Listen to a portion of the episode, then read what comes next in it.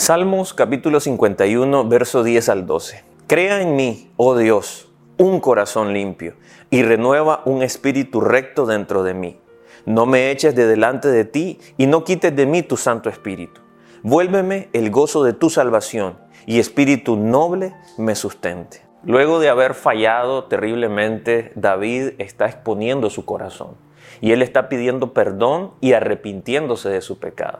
Es algo que nosotros debemos hacer constantemente, no desde un ámbito de culpa, sino para buscar esa sanidad que Dios tiene para nosotros.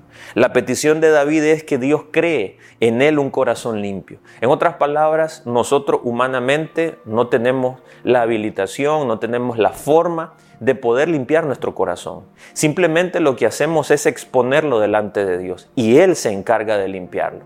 La sangre de Jesucristo tiene la capacidad de cubrir nuestro pecado y de hacernos puros delante de Él. Lo que David está clamando es que el Espíritu Santo no lo abandone él ha experimentado lo que es tener intimidad con Dios, lo que es vivir en el secreto, eh, el poder vivir todas las bendiciones que se desprenden de hacer la voluntad de Dios. Y en este momento de su vida, Él necesita volverse a la posición donde Él estaba primeramente en Dios, antes de cometer su error, antes de fallar. Nosotros tendremos esta lucha eh, batallando con los deseos de nuestra carne, pero hay esperanza porque el Señor siempre está dispuesto y aún en medio de nuestros errores, Él nos va a limpiar para que seamos fructíferos, para que llevemos buenas obras y que de esa manera podamos agradarlo a Él en todo.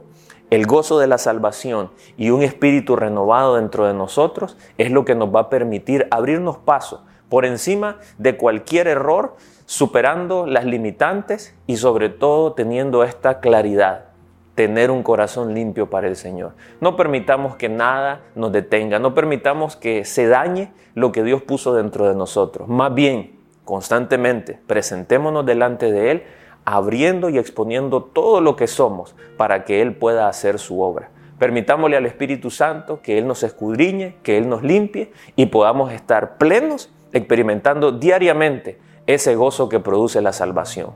Que el Señor le bendiga.